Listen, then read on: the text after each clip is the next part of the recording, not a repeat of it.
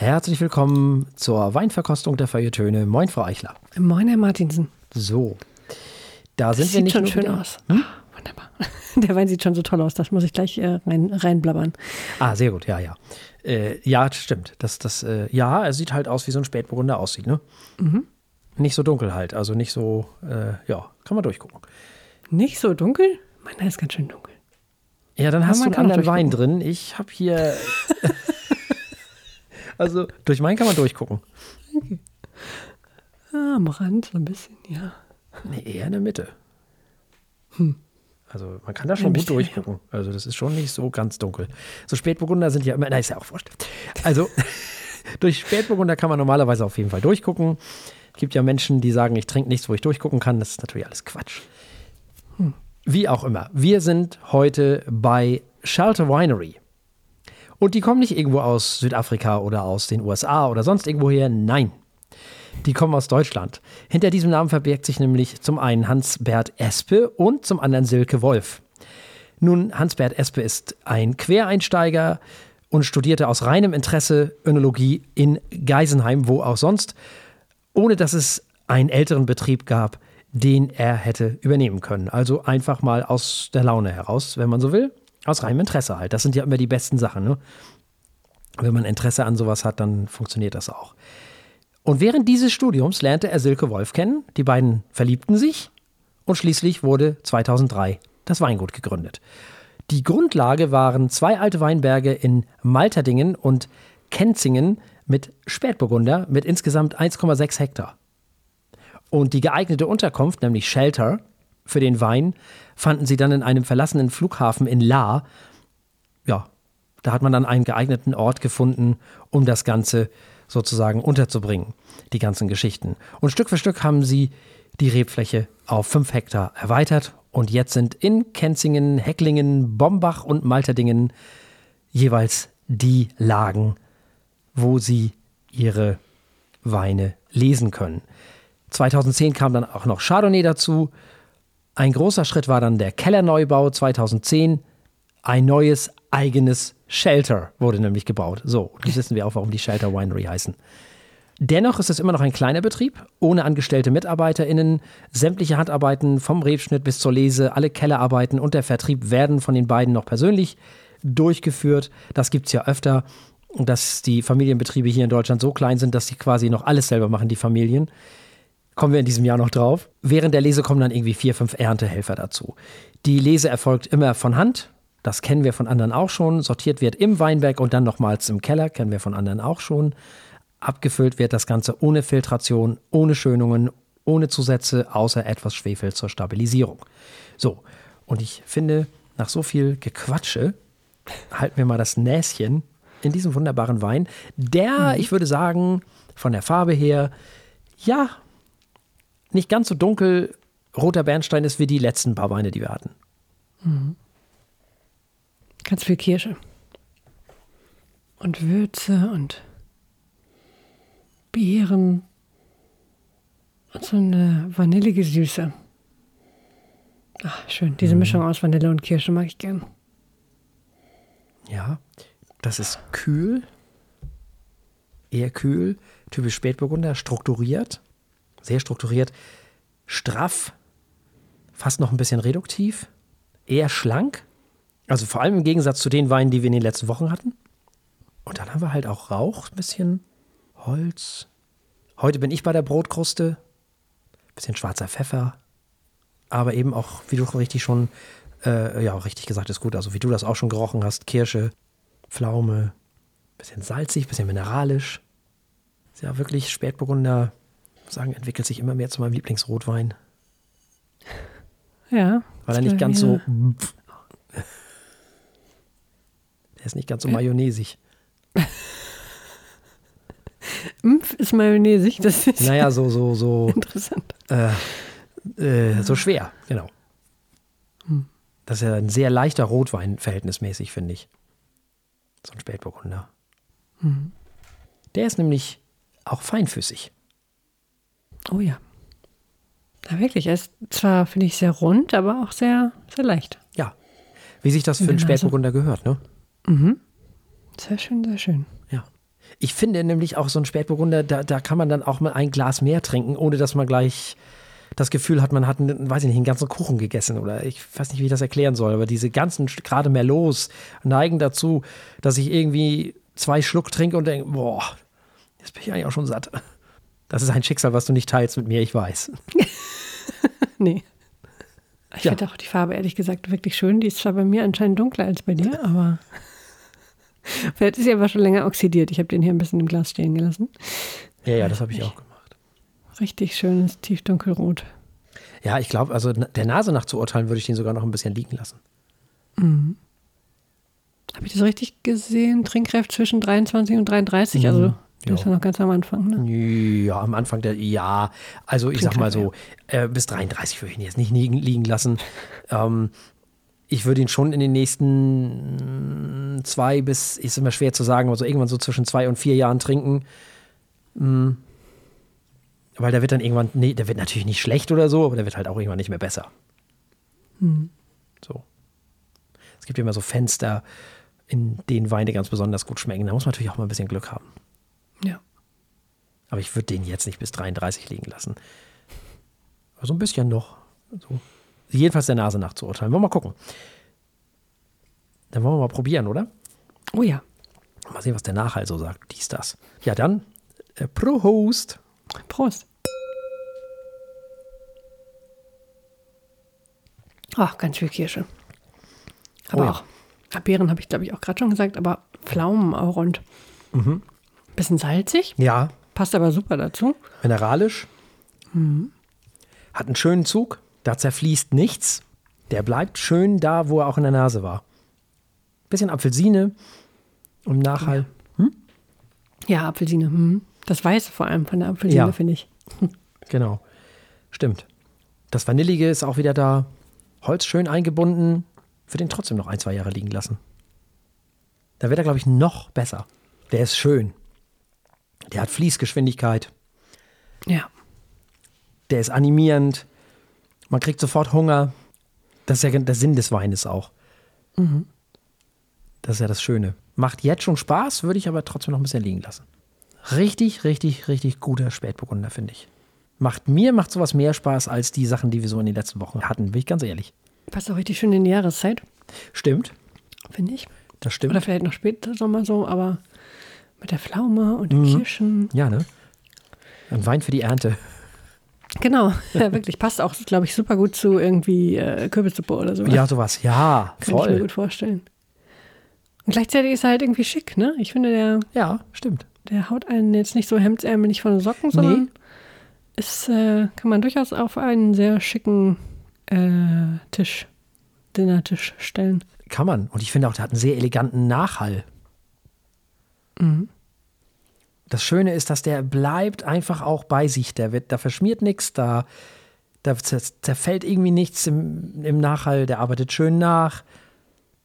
Das ist ein toller Wein. Kost 12 Euro. Da kann der echt viel für. Ja. Der hat wirklich enorm viel Vanille, ne? Ja, ja. Richtig gut. Passt da super rein. Mhm, stimmt. Das Einzige, was ein bisschen, ich weiß nicht, ich finde ähm, die Art von Trockenheit, die hier drin ist, hm, die könnte noch ein bisschen besser passen zu dieser schönen Süßigkeit und Kirschigkeit. Da ist vielleicht noch ein bisschen Luft nach oben, für mich persönlich, aber. Ich muss doch mal nachfragen wegen der Trockenheit. Achso, äh, ich weiß nicht, die, das, ähm, die Geschmacksnoten und die Trockenheit passen für mich nicht so 100% zusammen. Ich finde, der ist gar nicht so trocken. Also Echt? trocken im Sinne von astringierend oder so ist er ja gar nicht. Mm, ah, der bleibt mir schon recht trocken auf der Zunge. So gerade nach. Ja. Ich finde, der ist saftig. Also durch die Säure ist der sehr hm. frisch und sehr saftig. Ich finde, der ist überhaupt nicht adstringierend. Also da hatten wir in den letzten Wochen wesentlich krassere. Mhm. Das hier ist doch, das ist doch äh, speichelanregend geradezu. Tja, wir werden auf jeden Fall morgen und übermorgen auch nochmal probieren. Schauen, ob sich da was ändert. Ja. Hm. Nichtsdestotrotz müssen wir diesen Wein heute bewerten. Ich habe den ja schon wieder ein bisschen länger offen. Auf unserer Skala von 1 bis 7, wir ändern das nächstes Jahr mal auf die 100er. dann sind wir Profis? Nein, dann sind wir keine Profis, aber dann sind wir zumindest mal, kann man dann vergleichen, was wir meinen. Uff, was mache ich damit? Also, 5 kriegt er auf jeden Fall. Ich möchte eigentlich 6 geben. Ah, doch, eigentlich schon. Ach, gib ihm, kriegt er 6. Hm. Ja, schließe ich mich an. Finde ich in Ordnung. Also, wir haben probiert ein Spätburgunder aus dem Jahr 2021, das hatte ich überhaupt noch vergessen zu sagen, von Shelter Winery. Und es gab sechs Punkte von Frau Eichler und sechs Punkte von mir. Wirklich tolle Arbeit. Der macht richtig Spaß.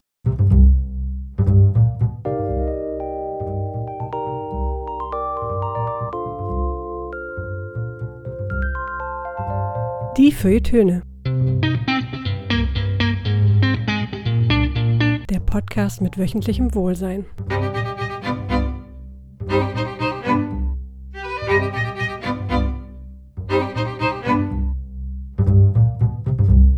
Herzlich willkommen. Wir haben heute quasi den Indie-Rock-Tag. Wir hören Angie McMahon mit Light, Dark, Light Again. Und dann hören wir die Mountain Goats mit Jenny from Thebes. Ein Konzeptalbum. Im Anschluss gibt es wieder ein bisschen Philosophieren von uns. Und mit diesen Worten übergebe ich sehr gerne an meinen liebreizenden Kollegen. Ja, und äh, der äh, sagt erstmal, dass es Feedback gab. Ah, wir haben Feedback bekommen und zwar bezüglich äh, unserer letzten Sendung, in der wir ja unsere HörerInnen aufgefordert haben, doch mal zu erzählen, was sie denn so für Sendungen hören im Radio. Wir haben ein tolles Feedback bekommen und zwar von Oliver N. aus L. Und äh, der hat folgende Lieblingssendung, nämlich Electrobeats von und mit Olaf Zimmermann auf Radio 1. Das ist vom RBB, also Radio Berlin-Brandenburg wo eben dieser seit Ewigkeiten immer aktuelle Musik, also eben dieser Olaf Zimmermann, immer aktuelle elektronische Musik jeglicher Richtung spielt und viele hochkarätige Gäste hat, wie zum Beispiel Tangerine Dream unlängst. Was wohl auch die Lieblingsband von unserem Hörer ist, die wohl anlässlich ihrer Tournee da waren. Ja, schön, sehr schön. Electrobeats. Und dann sagt er noch Danke für euren tollen Podcast, den ich immer sehr gerne höre, aus vielen Gründen. Und das freut uns natürlich sehr. Das nehmen wir natürlich gerne mit. Und damit kommen wir zu Angie McMahon, Light, Dark, Light Again. So heißt ihr neues Album. Und sie, das ist eine australische Singer-Songwriterin und Gitarristin aus Melbourne. McMahon war zunächst Mitglied einer neunköpfigen Soulband namens The Fabric, bevor sie ihre Solokarriere begann. Sie gewann Wettbewerbe und irgendwann auch den den Telstra-Wettbewerb im Jahr 2013 und durfte dadurch den Support für Bon Jovi im australischen Teil der Because We Can Tour sein. Und entsprechend hat sie dann 2019 ihr Debütalbum veröffentlicht, das hieß Salt und das haben wir über den grünen Klee gelobt. Damals. Wir erinnern uns, Pasta hieß der Song, der damals so ein bisschen auf und ab lief. So ein kleiner Hit war das. Nun, äh, Light, Dark, Light Again ist also nun das zweite Album der Künstlerin. Und wie der Titel schon vermuten lässt, geht es auf diesem Album um Gegensätze und Veränderung, um die Art und Weise, wie Zustände Formen annehmen, bevor sie sich dann wiederum ändern. Und deswegen gibt es auch selten Aussagen auf diesem Album wie ich bin dies oder es ist das, sondern geht stattdessen um eine ständige Entwicklung der Dinge. Und da geht es dann eher darum, wie oder da singt sie eher Sachen wie Ich lerne es oder Ich hoffe, ich mache weiter und so weiter und so fort. Aufgenommen wurde das Album in ihrer Heimatstadt Melbourne mit Alex O'Gorman und Bonnie Knight sowie in North Carolina, also in den USA, mit dem Grammy-nominierten Produzenten und Songwriter Brad Cook, der auch schon für Bonnie Ware und Snail Mail arbeitete. Ja, Frau Eichler. Ja, Was sagen wir gut. dazu? Äh, das ist erstmal ziemlich klasse. Das ist emotional, das ist klanglich total interessant, dieses Album. Äh, Indie geht ja eigentlich sowieso immer. Singer-Songwriter geht auch eigentlich immer, äh, bei mir jedenfalls. Und äh, wenn es dann noch ähm, vom anderen Ende des Erdballs kommt, kann auch nicht schaden. Mhm.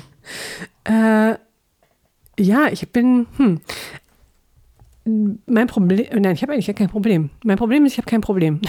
Dieses Album hat, hat mir super gut gefallen. Das war eine tolle Mischung aus verschiedenen Klängen und zumindest, ähm, ich sag mal, Subgenres von Indie, Folk, von Rock. Und ich, ja, das ist so ein Album, was ich eigentlich von A bis Z super finde, aber was an keiner Stelle mich total umgehauen hat. Ich habe keine Kritik, aber irgendwie denke ich auch, hm, ich werde das vielleicht auch nächste Woche vergessen haben. Das finde ich total schade, weil es eben total gut ist ich weiß nicht, vielleicht fehlt mir einfach so ein bisschen der, der persönliche Bezugspunkt. Das ist ja bei Kunst in der Regel so, dass man den, dass man den braucht, äh, damit es so als Meisterwerk im Gedächtnis bleibt.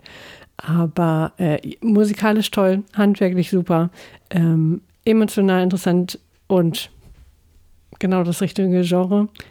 Auch äh, immer mal wieder kuschelig genug für die Jahreszeit. Also, ich weiß nicht, ich habe nichts auszusetzen und doch irgendwie kann ich nicht zu überschwänglich sein. Ja. Also ich fange mal so an, wir haben es ja erstmal mit der tollen Stimme von Angie McMahon zu tun. Oh ja. ja. Im Gegensatz zum Debütalbum ist dieses Album aber nicht mehr so leicht und locker. Es ist eine gewisse Schwere hinzugekommen. Der Gitarrensound ist größer, alles ist irgendwie erwachsener, aber auch weniger unbeschwert. Es ging wohl darum, Musik zu schaffen, die Wärme ausstrahlt, laut eigener Aussage von Angie McMahon, die von Lautstärke und Stimmung zum Inhalt passend ist. Und das betrifft auch die Produktion, die passt sich dem Ganzen nämlich auch entsprechend an. Lyrisch geht es um den vielbeschäftigten und ängstlichen Menschen und das Werden, um das Scheitern. Es geht aber nie um das ist so, habe ich ja schon gesagt. Es geht immer um das Ungefähre, es geht um die Verantwortung, es geht um Angst. Es ist ein Album des Wachstums, des Selbstvertrauens und der Akzeptanz. McMahon weiß, wie man ein Lied schreibt das einen irgendwo hinführt und wie man jemanden in einem Stück das Herz bricht und dieses auch wieder zusammenfügt. Es braucht ein bisschen, um in Schwung zu kommen. Es fehlt diesem Album ein bisschen der Übersong, so wie das auf dem Debütalbum nämlich der Fall war, nämlich eben dieses Pasta. Dafür ist es ein Album, was wächst, aber man muss sich auch wieder Zeit dafür nehmen. Lyrisch ist das natürlich alles sehr gelungen, das wissen wir schon seit dem Debütalbum, das kann sie und wie. Auch auf diesem Album. Musikalisch ist es ein wenig dichter als der Vorgänger. Sie spielt aber immer noch ihre geliebte Harmonie-Gitarre. Es gibt also auch Dinge, die geblieben sind. Dadurch, dass nun alles aber ein bisschen größer, erwachsener und ja auch professioneller ist, verliert das Ganze natürlich ein bisschen an naja, an dieser Art von Esprit, die das Debütalbum oder die ein Debütalbum eben so mit sich bringt. Da ist sie ja noch nicht die erste und wird auch nicht die letzte sein. Es war alles ein bisschen weniger durchdacht, aber dafür natürlich auch ein bisschen spontaner. Hier steckt natürlich schon mehr Arbeit drin, mehr Gedanken, mehr Ideen, mehr Produktion, mehr von allem. Und das nimmt eben so einem Album so ein bisschen diese Spontanität, was man auf dem Vorgänger eben noch meinte, zu hören. Auf der anderen Seite gibt es dem Album auch etwas hinzu, nämlich etwas was man vielleicht Reife nennt. Nun, dieses Album ist im Jahre 2023 erschienen und deswegen wollen wir es natürlich auch bewerten auf unserer Skala von steht, läuft und rennt. Das sollte eigentlich rennen, aber es läuft bei mir, aber wahnsinnig schnell. Ja, dem schließe ich mich an. Es teilt das Schicksal vieler Alben, die hm. nach dem Album kommen, also nach dem Debütalbum. Es ist dann manchmal halt so. Vielleicht sind auch die Erwartungshaltungen äh, zu groß und sie hat ja auch so ein paar Jahre kein Album rausgebracht. Zwischen dem ersten und diesem liegen, glaube ich, sogar fünf Jahre oder irgendwie so. Insofern nährt das dann natürlich auch so ein bisschen die Anspruchshaltung vielleicht. Aber ja, und, und auch im Hinblick darauf, dass ich viel zu viele Alben schon habe, äh, die ich äh, schon wieder im Rentbereich habe und die sowieso schon dafür sorgen, dass meine Longlist viel zu long ist, sozusagen, viel zu lang ist, äh, bekommt dieses Album nicht nur deswegen, aber ähm, insgesamt ist das ein wirklich gutes Album, aber es reicht für ein Rent nicht ganz und deswegen bekommt es auch von mir ein schnelles Läuft. Also, wir haben gehört, Angie McMahon mit dem Album Light, Dark, Light Again und es gab ein Läuft von Frau Eichler und ein Läuft von mir. Damit kommen wir zu äh, Even More Indie. Wir kommen zu The Mountain Goats. Dabei handelt es sich um eine amerikanische Band, die 91 in Kalifornien gegründet wurde von Singer-Songwriter John Daniel. Die Band hat sich im Laufe der Jahre ja ganz schön, die waren ganz schön fleißig. Sie haben mittlerweile ihr 22. Studioalbum veröffentlicht. Das ist Jenny from Thebes, das wir heute besprechen wollen. Und sie haben so einen ganzen, äh, sie nennen es Mythos-Zyklus konzipiert.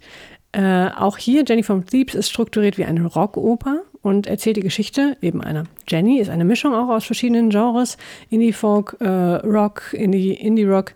Jenny kommt nicht zum ersten Mal vor, wohl in der Geschichte dieser Band. Ähm, ich hatte The Mountain Goats noch nicht auf dem Plan, aber rückwirkend konnte ich lesen, dass äh, ja, sie im Grunde so, eine ganze, so ein ganzes Geschichtenuniversum erschaffen haben mit eigenen Charakteren. Jenny kam auch ähm, vorher schon einmal in Alben vor, nämlich in All Hail West Texas, in Jam Eater Blues und in, und in Transcendental Youth.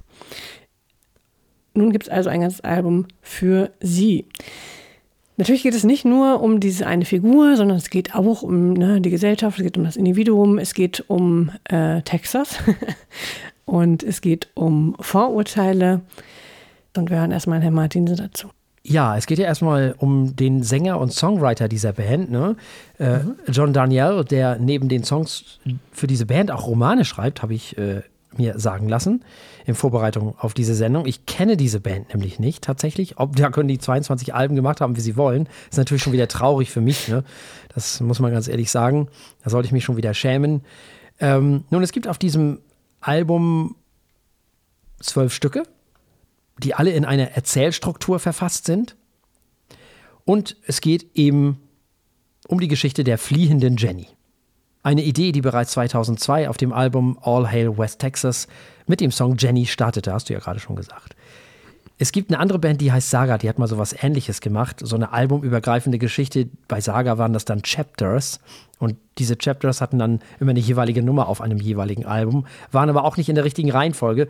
Also wenn man die alle hintereinander hören wollte, dann musste man die Alben äh, also man musste sich dann so zusammenkopieren, das Ganze. Vielleicht kann man das mal bei Spotify. Gibt es bestimmt Leute, die das schon gemacht haben. Nun, wie dem auch immer sei, äh, hier geht es ja um dieses Album, hier geht es ja um The Mountain Goats. Und innerhalb dieser Handlung tötet Jenny erstmal ihren Vermieter. Und interessant ist dann der Song Water Tower. Da verwandelt sich nämlich ein recht sachlicher Bericht eben ob der Tötung dieses Vermieters und über die ähm, dazugehörige Entsorgung der Leiche durch äh, Jenny in ein Schlaflied. Das ist schon mal eine sehr hübsche Idee. Das Ganze wird also relativ distanziert betrachtet. Von sehr weit außen, von sehr weit weg.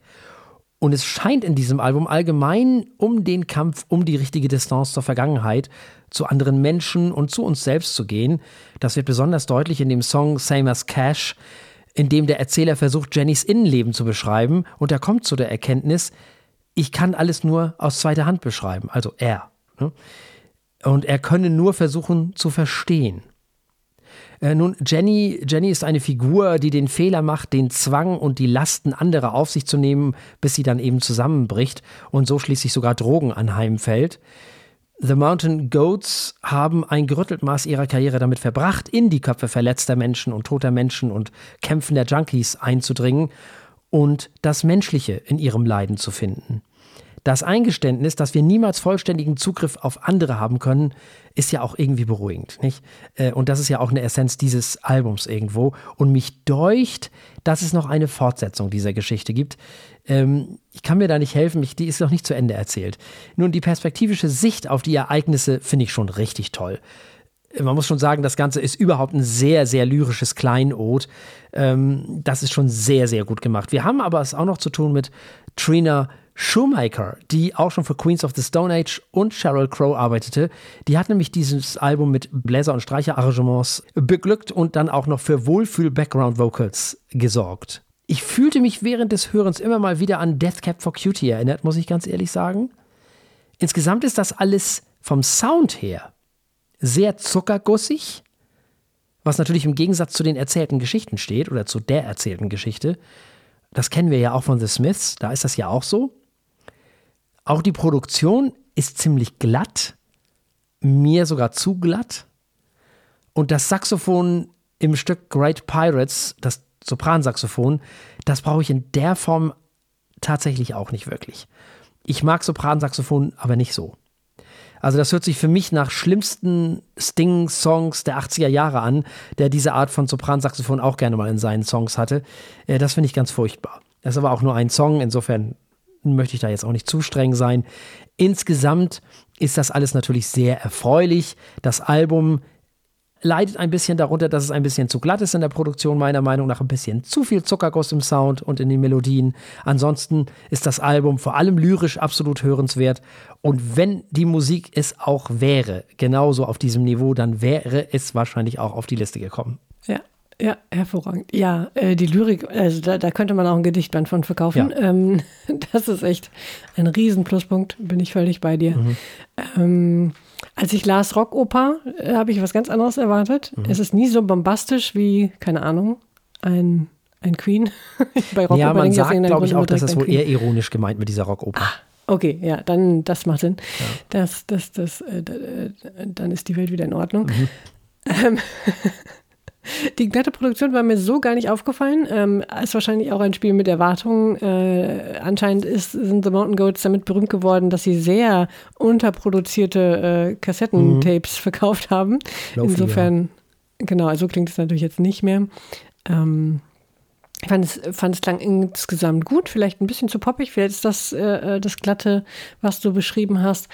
Aber ähm, diese schöne Diskrepanz, die, die du auch schon beschrieben hast, zwischen dem Sound und den Inhalten gefällt mir gut. Das ist, können nicht nur die Smiths gut, das können viele andere Bands gut und das hat hier auch sehr gut funktioniert.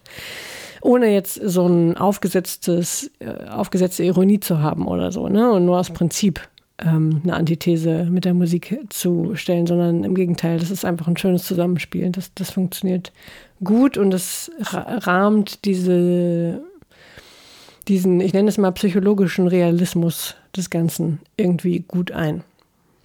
So skurril es hin und wieder ja äh, in den Geschichten durchaus wird.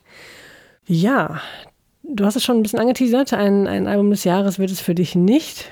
Mhm. Aber welche Wertung gibt es auf unserer Skala von steht, läuft und rennt?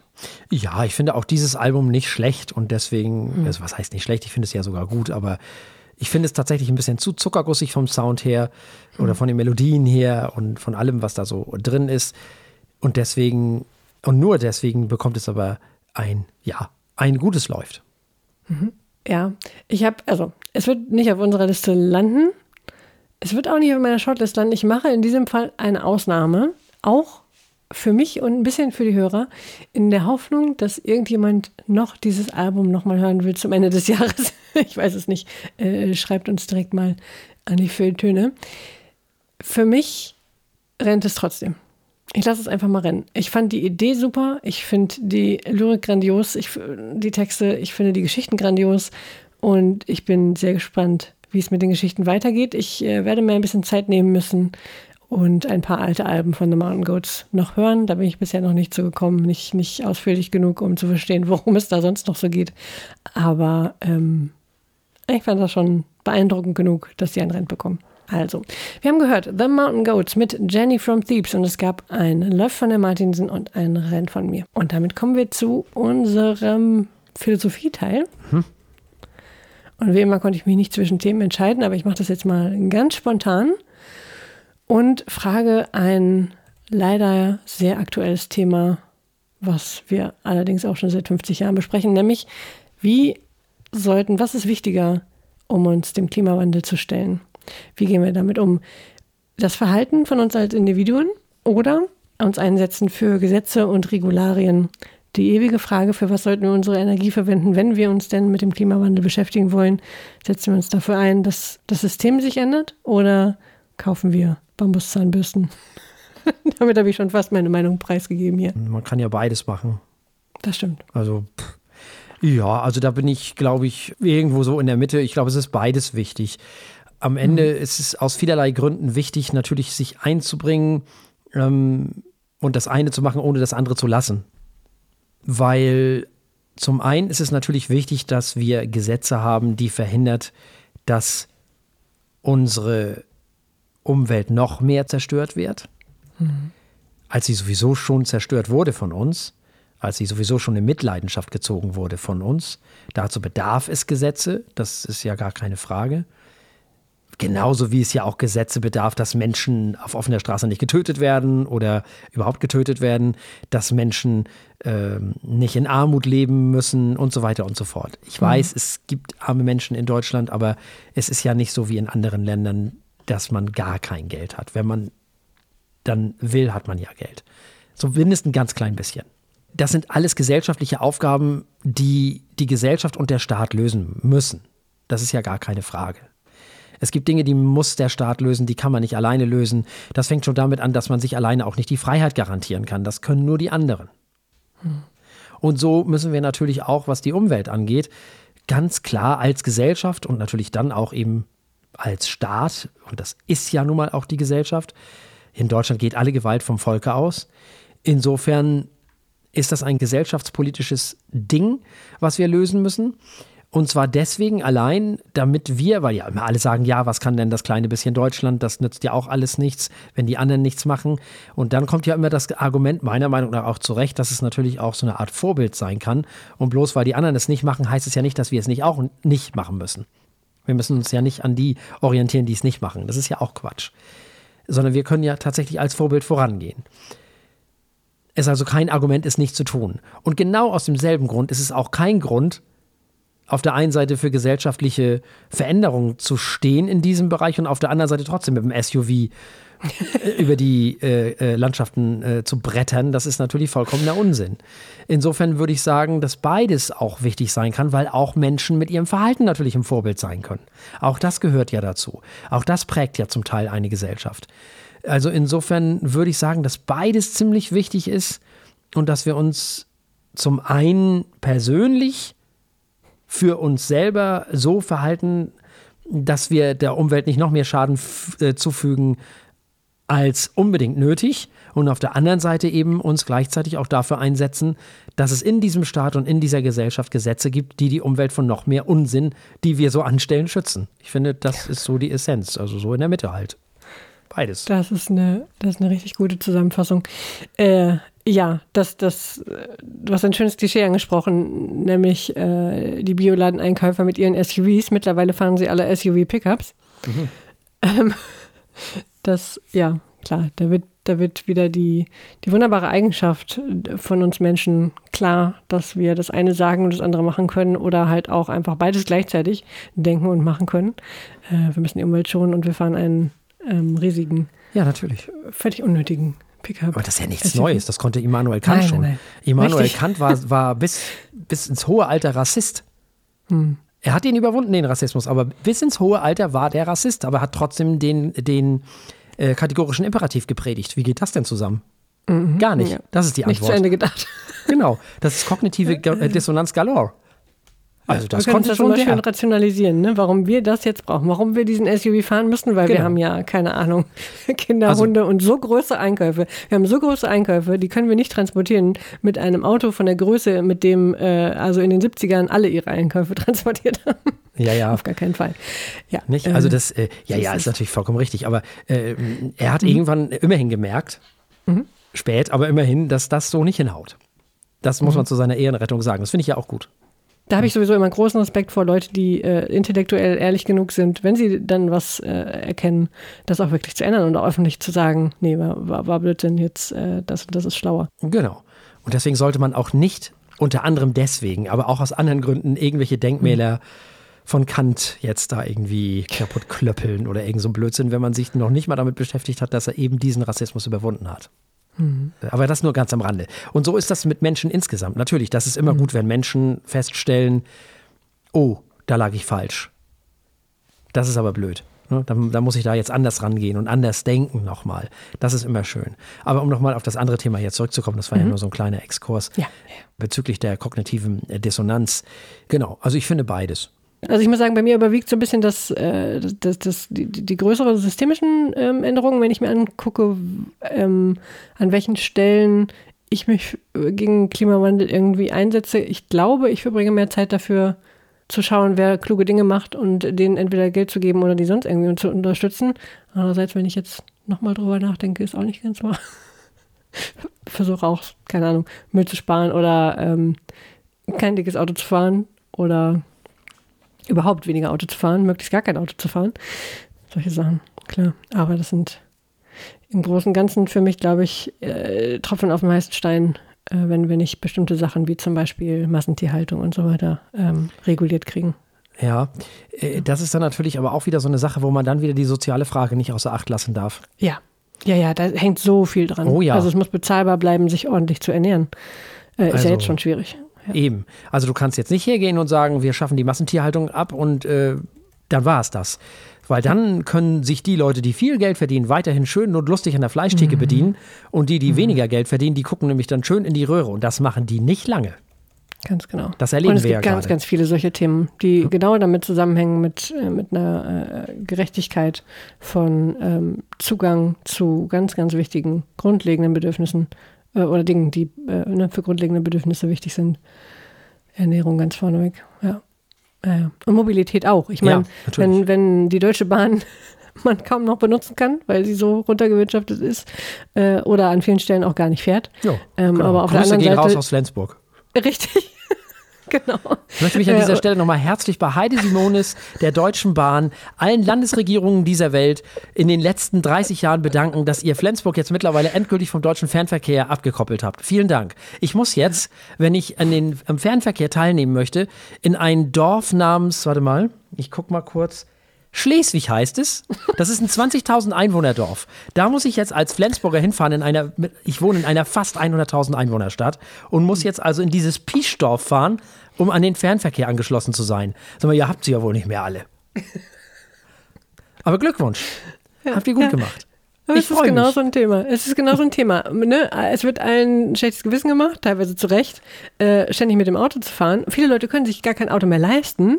Also völlig nachvollziehbar. Ähm, ich habe ein halbwegs durchschnittliches Gehalt, aber kann mir kaum noch mein Auto leisten. Es ist lächerlich, wie sehr man nicht mehr wegkommt mit den Öffis. Ja, Ja, an vielen Stellen. Natürlich nicht, wenn du irgendwo mitten in Berlin wohnst, dann geht das alles noch. Aber ähm, Ja, oder du wohnst in Bremen, das ist ja alles kein Problem. Ja, den, hier genau. in Flensburg habe ich auch kein Problem. ja, ja. Also, das Aber ist rauskommen willst du ja auch noch. Ja, ich will. Kannst du in Flensburg schon mal knicken. Ne? So. Also, natürlich komme ich aus Flensburg raus, aber nicht mit dem Fernverkehr. Ja, ja. Ich kann hier nicht weg, sozusagen. Äh, ich komme nur noch mit dem Regionalexpress und bis nach Hamburg und ab da kann ich dann freundlicherweise ein ICE nehmen. Dankeschön. Toll. Ich bin begeistert.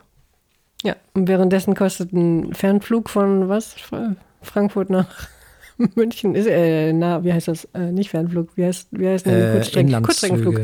So, äh, äh, kosten irgendwie 30 Euro. Ja, ja, das ist und ein Wahnsinn. Bahnticket äh, auf der gleichen Strecke 180. Also es ist, ja, da gibt es noch eine Menge Sachen zu lösen. Mhm. Und ähm, die, die, die finanzielle, wirtschaftliche, soziale Gerechtigkeit darf da nicht außer Acht gelassen werden. Schwieriges Thema. Genau. Da müssen sich auch definitiv Experten mit beschäftigen und zwar möglichst welche, die auch schon mal mit wenig Geld gelebt haben. Ich finde ja sowieso mehr Arbeiterkinder an die, in die Politik, die da oben, wenn ich so einen Lindner mir da anhöre, oh, ja, Entschuldigung, ich habe mich heute auch schon wieder über irgendwas, äh, über Christian Lindner aufgeregt, aber ich weiß schon gar nicht mehr, was es war. Es passiert so häufig. Ja, das Problem ist, diese Arbeiterkinder werden innerhalb von kürzester Zeit selber zu Christian Lindners. Ja, ja, wahrscheinlich. Ne? Und Das dann äh, hat man noch seinen psychologischen Bias, dass man denkt, man hat das ja aus eigener Kraft geschafft So. und das können ja die anderen auch. Und ja, ja, ja, ja, ja, gut belegt alles, das stimmt. Schwierig, schwierig. Das ist alles nicht so einfach. Viel wichtiger ist, äh, entweder es gilt für alle oder für keinen. Und zwar für alle gleichermaßen. Und das ist dann das Entscheidende. Und das ist was anderes als für alle gleichzeitig das Gleiche.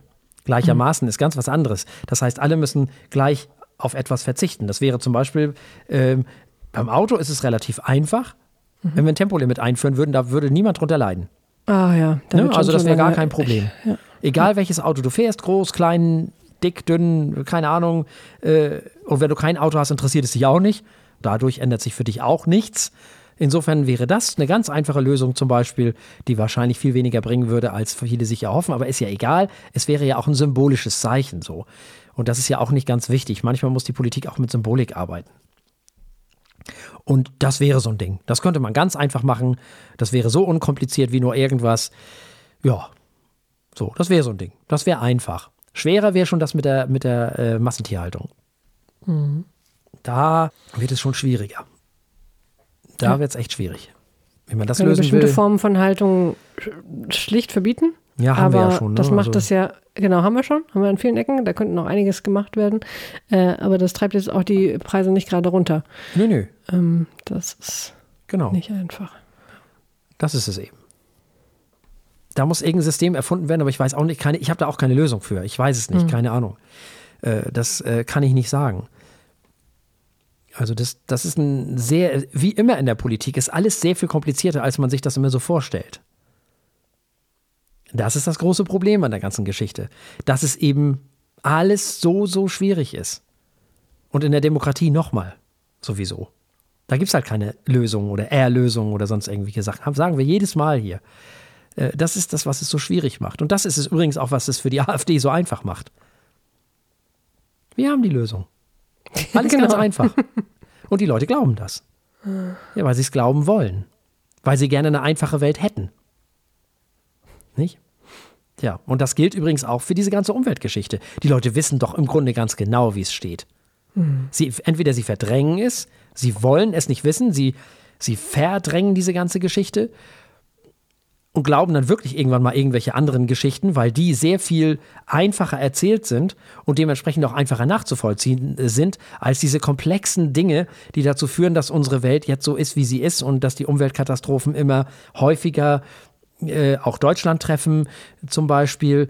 Und äh, dass dieses so ist und dieses so ist und woran das wieder liegt und so weiter und so fort, das ist halt alles viel, viel schwieriger. Vor allem ist es sehr viel schwieriger, zumindest äh, dafür zu sorgen, dass das nicht noch schlimmer wird. Das ist kompliziert. Wir merken das gerade schon an der Massentierhaltung. Das kannst du den Leuten viel, viel schlechter vermitteln, als zu sagen, alles kein Problem, das ist alles Quatsch, das ist alles völlig normal, das Klima ändert sich sowieso, da kann man gar nichts machen, da müssen wir jetzt irgendwie mit leben. So, das ist viel einfacher. Da hast du dein, dein, dein Statement und dann brauchst du gar nicht mehr weiter nachdenken.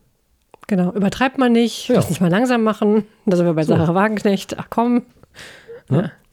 So lassen sich Leute immer sehr schnell gängeln. Äh, gängeln, sag ich schon, sehr schnell ähm, fangen. Genau. Mhm. Die sind sehr, sehr empfänglich für solche Dinge. Ja. Tja. Äh, ändert nichts an der Tatsache, dass ich der Meinung bin, dass beides äh, wichtig ist. Ich glaube, ja. wir müssen äh, die Gesellschaft sowohl ändern und auch ein, na gut, wir haben ja eigentlich schon ein sehr grünes Bewusstsein in Deutschland, aber mhm. äh, die Politik muss da noch ein bisschen nachziehen, finde ich ein bisschen mehr sogar, ein bisschen sehr viel mehr. Aber trotzdem muss man ja jetzt nicht äh, privat nichts machen. Also das kann ja trotzdem cool sein, wenn man mit dem Fahrrad fährt, wenn man das ein oder andere Mal Bio kauft, kann ja nicht verkehrt sein. Auf jeden Fall. Und es hat eine ganz wichtige, also mehrere ganz wichtige mhm. Funktionen noch, nämlich einmal Vorbildfunktion. Genau. Und dass wir uns auch einfach vorstellen können, dass ein gutes Leben möglich ist, auch zum Beispiel, wenn man unter 130 fährt auf der Autobahn. Zum Beispiel. Oder dass man wunderbar mit dem Fahrrad einkaufen fahren kann. Zum Beispiel. Ähm, auch für eine vierköpfige Familie, gut, dann fährt man ein bisschen öfter. Ähm, und dass man ganz viele Sachen, die man einkauft, vielleicht auch gar nicht braucht, weil sie 25 Mal eingepackt sind oder so all solche Sachen muss man einfach mal ausprobiert haben, damit das diesen Schrecken verliert oder, oder einfach den, diesen unter, unbewussten Gedanken von, nee, das ist ja nicht richtig, das ist ja nicht normal, das macht ja keiner so. Je mehr Leute Fahrrad fahren, umso normaler ist es, Fahrrad zu fahren. Ja, gut, okay, das ist aber mittlerweile, finde ich, schon ziemlich weit nach vorne gegangen. Also, ja, und die Städte geben stimmt. sich ja auch Mühe, immer mehr dem mhm. Fahrradverkehr gerecht zu werden. Man darf natürlich ja. nicht vergessen, dass es diese vierköpfige Familie, das ist natürlich schwierig, mhm. wenn es dann auch noch draußen regnet und dies, das und dann hast du da deine Kinder und so. Ja. Also, das ist schon ein bisschen schwieriger. Äh, da müssen wir halt mhm. einen ÖPNV schaffen, entsprechend, der das auch wuppen kann. Genau, ja. genau. Oder Liefermöglichkeiten zum genau. Beispiel, wo einfach dann auch, wenn irgendwie eine ganze Nachbarschaft äh, beliefert wird, dann ist es auch viel nachhaltiger, als wenn alle einzeln mit ihren Autos losfahren zum Einkaufen ja, zum ja, Beispiel. Genau. Also solche Sachen. Also, so wie früher. Äh, früher gab es. Genau. Ähm, ich hätte den Eiermann und den ja, Milchmann. So. Genau. ja. Die vermisse ich, die hätte ich gerne. Finde ich total gut. Hier fährt manchmal so ein Bäckerwagen. Finde ich auch gut. Ja, also das ist ja auch in, in, in, immer mehr Stadtteilen gar nicht so verkehrt, weil es gibt so mhm. viele Stadtteile, die mittlerweile nichts mehr haben. Ja, wo kein Supermarkt mehr so. erreichbar ist, wo du mit dem Auto fahren musst. Wo, ja. Richtig, ja, naja, in der Stadt vielleicht nicht, ist. aber äh, trotzdem. Ja, aber auf dem Dorf. Hm? Ja, auf dem Dorf. Aber es gibt ja auch in der Stadt 80-jährige Leute, die dann in einem Stadtteil leben, wo es nicht mal mehr eine mhm. Apotheke gibt. Ja. Was machen die denn? Und da wären doch solche Sachen toll. Also jetzt nicht wegen der Apotheke, aber dass sie zumindest in der Lage sind, Lebensmittel zu kaufen und nicht diese Lebensmittel Gott weiß wo irgendwo kaufen müssen und sie das nicht können, äh, weil sie eben schon vielleicht nicht mehr in der Lage sind, Fahrrad zu fahren, vielleicht sowieso nicht mehr. Aber mhm. auch Busfahren ist schwierig ab einem gewissen Alter. Du hast diese Sicherheit einfach nicht mehr. Und ja. äh, du hältst dich vielleicht nicht schnell genug fest und dann fällt es sich auch schon mal leicht und so weiter und mhm. so fort. Und du hast auch ein bisschen mehr Angst, wenn du älter bist. Du siehst nicht mehr so gut. Das ist alles nicht so einfach. Das ist ja. wirklich. ja, dann mit einem vollen. Einkauf Ja, genau. im Bus äh, rumzulaufen, klar. Das ist alles nicht so einfach. Ja. Und das ist ja, was ich der Bahn auch vorwerf. Die Bahn handelt nur und ausschließlich für Leute, die 20, zwischen 20 und 30 oder zwischen 20 und 40 sind. Der Rest ist denen vollkommen egal. Es interessiert die Bahn nicht, ob da ein 80-jähriger Zug fährt oder nicht. Oder eine 80-jährige. Ist denen völlig egal. Wenn es denen nicht egal wäre, müsste man nicht so oft umsteigen. Das ist einfach so. Es interessiert sie nicht. Es geht um Geld und sonst um gar nichts. Und das ist das ganze Problem an der Sache, womit wir wieder beim Klima wären, weil auch die Bahn ist ein ganz wichtiger äh, Faktor dafür. Ja. Und ein ganz äh, wichtiges Mosaiksteinchen für die zukünftige ähm, Landschaft, die wir gerne hätten. So. Aber so wie es jetzt ist, ist das eine Katastrophe. Die, die, die, diese Fahrplanumstellung auf 2024 führt genau dazu, dass Flensburg noch weniger Fernverkehr hat. Und das kann ja nicht die Lösung sein. Das ist ja völliger Blödsinn. Und es gab ja so viele Möglichkeiten früher. Es ging ja mal. Warum geht es denn heute nicht mehr, wenn es doch aber mal ging? Ja. Und das ging deswegen, weil es früher nicht so sehr um das Geld ging, weil die Bahn war früher ein staatliches Unternehmen. Heute ist es eine Aktiengesellschaft, wo ich glaube, der Staat immer noch Hauptaktionär ist, aber trotz alledem, eine Aktiengesellschaft muss wirtschaftlich handeln. Das geht gar nicht anders. Das ist ein Riesenproblem. Auf jeden Fall. Aber hey, Deutschland-Takt, wann kriegen wir ihn? 2072? Echt so spät jetzt doch? Ich weiß es nicht. Nein, das war irgendwann mal. Äh, ich bin nicht auf dem neuesten War das nicht Stand, mal was das angeht. 2030 oder so? Das wäre schön. Also ich meine, immer noch spät, aber Ja, das wäre ja gar das wäre ja wär ja bald. was. also das ist ja in quasi sechs Jahren so gesehen. Sechs, das wäre ja, genau. das wär gut. Das wäre gut.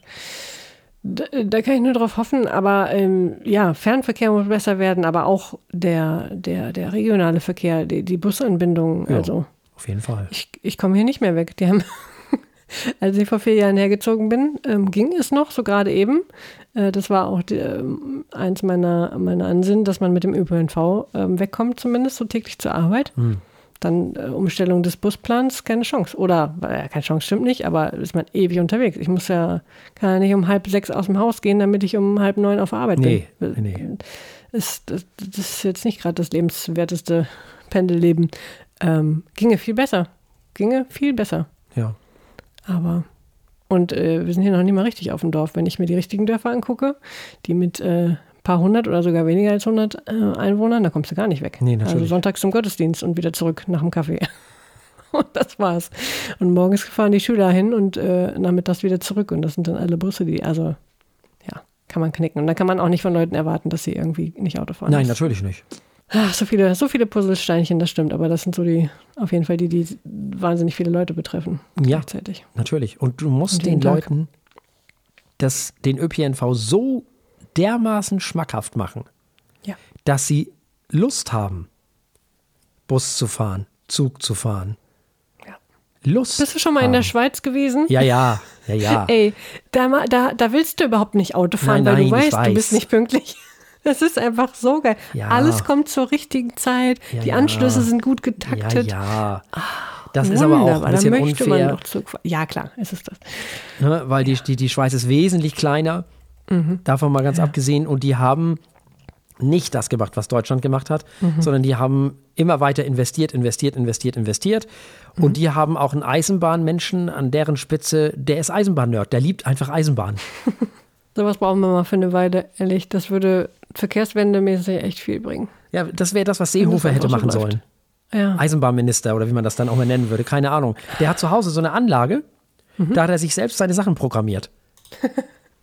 Statt also irgendwie, was war nicht alles, Gesundheitsminister und sonst was für ein Blödsinn, was er nicht beherrscht. Hätte mal lieber das machen sollen. Da hat er wenigstens Ahnung von. Vor allem hat er da Bock drauf. ja. Ach, wie schade. Das Oder finde ich hätte ja gehabt. überhaupt in allem sollten mehr Menschen das machen, worauf sie Bock haben. Aber gut.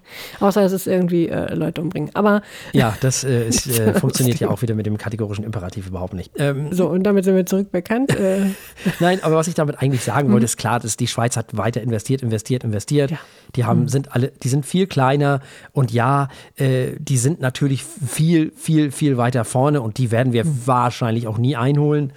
Ähm, das ist so gut wie unmöglich. Das ist, äh, und bloß weil ein Land kleiner ist, heißt es nicht, dass es besser funktioniert. Grüße gehen raus nach Dänemark. Da funktioniert es auch nicht so wirklich. Also muss man auch mal ehrlich sagen. Und Dafür können die Fahrrad fahren. Ja, in Kopenhagen können sie das. Die können das auch in Ach anderen großen auch nicht? Städten. Aber das nützt dir ja auch nichts, wenn du irgendwo in Dänemark auf dem Land bist, dann nützt dir das Fahrrad ja auch nichts mehr. Ja, gut, dann brauchst du ein S-Pedelec oder so. Vielleicht kommst du da noch gut weg. Also insofern, äh, so richtig funktioniert das mit der Zugfahrerei in, in Dänemark auch nicht. Äh, wo es wirklich funktioniert, ist die Schweiz und in Österreich funktioniert es auch schon besser. Ja, auf jeden Fall. Aber äh, man kann sich ja zum Ziel nehmen, man kann sich doch zum Na Vorbild klar. nehmen und äh, versuche darauf hinzuarbeiten. Na klar, also ne, du, du musst ja bedenken, Autofahren ist unfassbar komfortabel. Nicht? Du sitzt bequem, Ja, das ist das. du bist zeitunabhängig, so, wenn du nicht gerade im Stau stehst, aber jetzt gehen wir mal davon aus, Mhm. du stehst nicht im Stau. Das ist natürlich wunderbar, du wirst nicht nass, weil du von Haustür zu Haustür fahren kannst und so weiter und so fort. So, ja, du hast mehr Privatsphäre, du kannst deine Ja. ganzen Sachen da lassen. Du kannst Musik hören, ja. genau. So ist es. Es ist einfach praktisch. Du musst kein Gepäck von A nach B schleppen oder von einem Gleis zum anderen oder wie auch immer. Was wir also bedenken müssen, ist, dass die Deutschen einen Lolli haben, den man ihnen wegnimmt. Und dazu, dafür brauchen sie irgendwas anderes. Leckere Schokolade zum Beispiel. Damit sie wieder glücklich sind. Und diese Schokolade heißt ÖPNV und Fernverkehr. Und der muss so gut sein, dass sie den Lolli vergessen. Halt mal fest, die Deutsche Bahn ist Schokolade. Äh, Ja, muss genau. Schokolade werden. Muss so, das Schokolade ist doch mal ein werden, ja. Wahlkampf. Das, Deutsche Bahn muss Schokolade werden, das ist ein super Wahlspruch. So. Damit, Damit werde ich mein Wahlprogramm für die Zukunft äh, werde ich äh, äh, ins Leben klöppeln, sozusagen. Die Bahn muss wie Schokolade werden und der ÖPNV muss wie Waffeln werden. Dann werden wir alle glücklich. ah, herrlich. Herrlich. Herrlich. Meine Stimme hast du schon mal? Ne? Ja, schönes Schlusswort. Damit haben wir eigentlich nur noch äh, anzukündigen, was es nächste Woche für wunderbare Dinge bei uns gibt. Oh ja, denn selbstverständlich haben wir auch das nächste Mal noch ein Wein und zwei Alben. Das wird sich demnächst ändern, aber nächstes Mal ist es noch so. So ist es. Wir äh, verkosten den, einen Blaufränkisch von 2019 aus dem Hause Umatum. Humathum? Nee, nee, das ist, äh, nein, nein, das ist, Umatum. ja, Sie- ja. äh, Hört, sich, hört, sich, hört sich sehr äh, äh, altertümlich an. Wunderschön. Mhm. Ist eine wunderschöne Flasche, die habe ich schon bewundert. oh ja. Und es ist ein Glasverschluss. Wunderbar. Dafür gibt es direkt einen Pluspunkt. So, schon mal von vorab. vornherein schon mal, ja. Für unsere Alben gibt es vorab keine Pluspunkte, glaube ich, aber wir hören Torrential Rain mit Digital Dreams und Dolly Parton mit Rockstar. So machen wir das. Und damit geht auch die Zeit langsam zu Ende, wo wir überhaupt Alben hören und Weine verkosten. Denn es kommt ja im Dezember wieder unsere Special-Zeit. Das ist ja die Zeit, wo ihr abstimmt über eure Alben des Jahres und wir über unsere. Also wir unsere Wo wir aussuchen. uns wieder quälen und quälen. Ja, Und mal quälen, gucken. Wie immer. Also äh, ich, ich, noch bin ich relativ zuversichtlich, dass ich es relativ schnell über die Bühne kriege diesmal noch. Glaube ich. Mal gucken. Äh, jedenfalls, äh, ihr wählt also eure Alben des Jahres und wir auch unsere und dann werden das, wird das Ergebnis des Ganzen am Ende des Jahres vorgestellt. Ich weiß gar nicht, an welchem das in diesem Jahr ist, aber ich glaube, es ist irgendwo tatsächlich zwischen Weihnachten und Neujahr in diesem Jahr. Glaube ich. Äh, die Alben des Jahres werden ausgestrahlt am 22.12. Wunderschön. So, ah, Passend. doch äh, schon. z- kurz vor Weihnachten. Kurz vor Weihnachten, okay. Ja, danach haben wir dann unsere traditionelle Pause. Und dann geht es im Januar ganz normal weiter wieder mit Alben und Wein. So, also es ist also lediglich eine Pause. Wir enden natürlich nicht damit. Es gibt lediglich Specials und ihr kennt ja auch schon die Menschen teilweise. Ihr, viele freuen sich darauf auch schon, das weiß ich. Ich zum Beispiel. Ja, ich auch, auf jeden Fall. Bis dahin, also nicht nur bis dahin, sondern auch bis zur nächsten Woche. Liked uns, liebt uns, teilt uns, macht das alles oder was weiß ich, was man da alles machen kann, Herzen und sonst was alles nicht.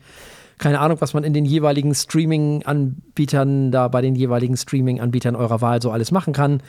Das macht ihr schön und erzählt allen von uns, dass es uns gibt. Eurem Hamster und eurem Hund und weiß ich nicht wem noch allem.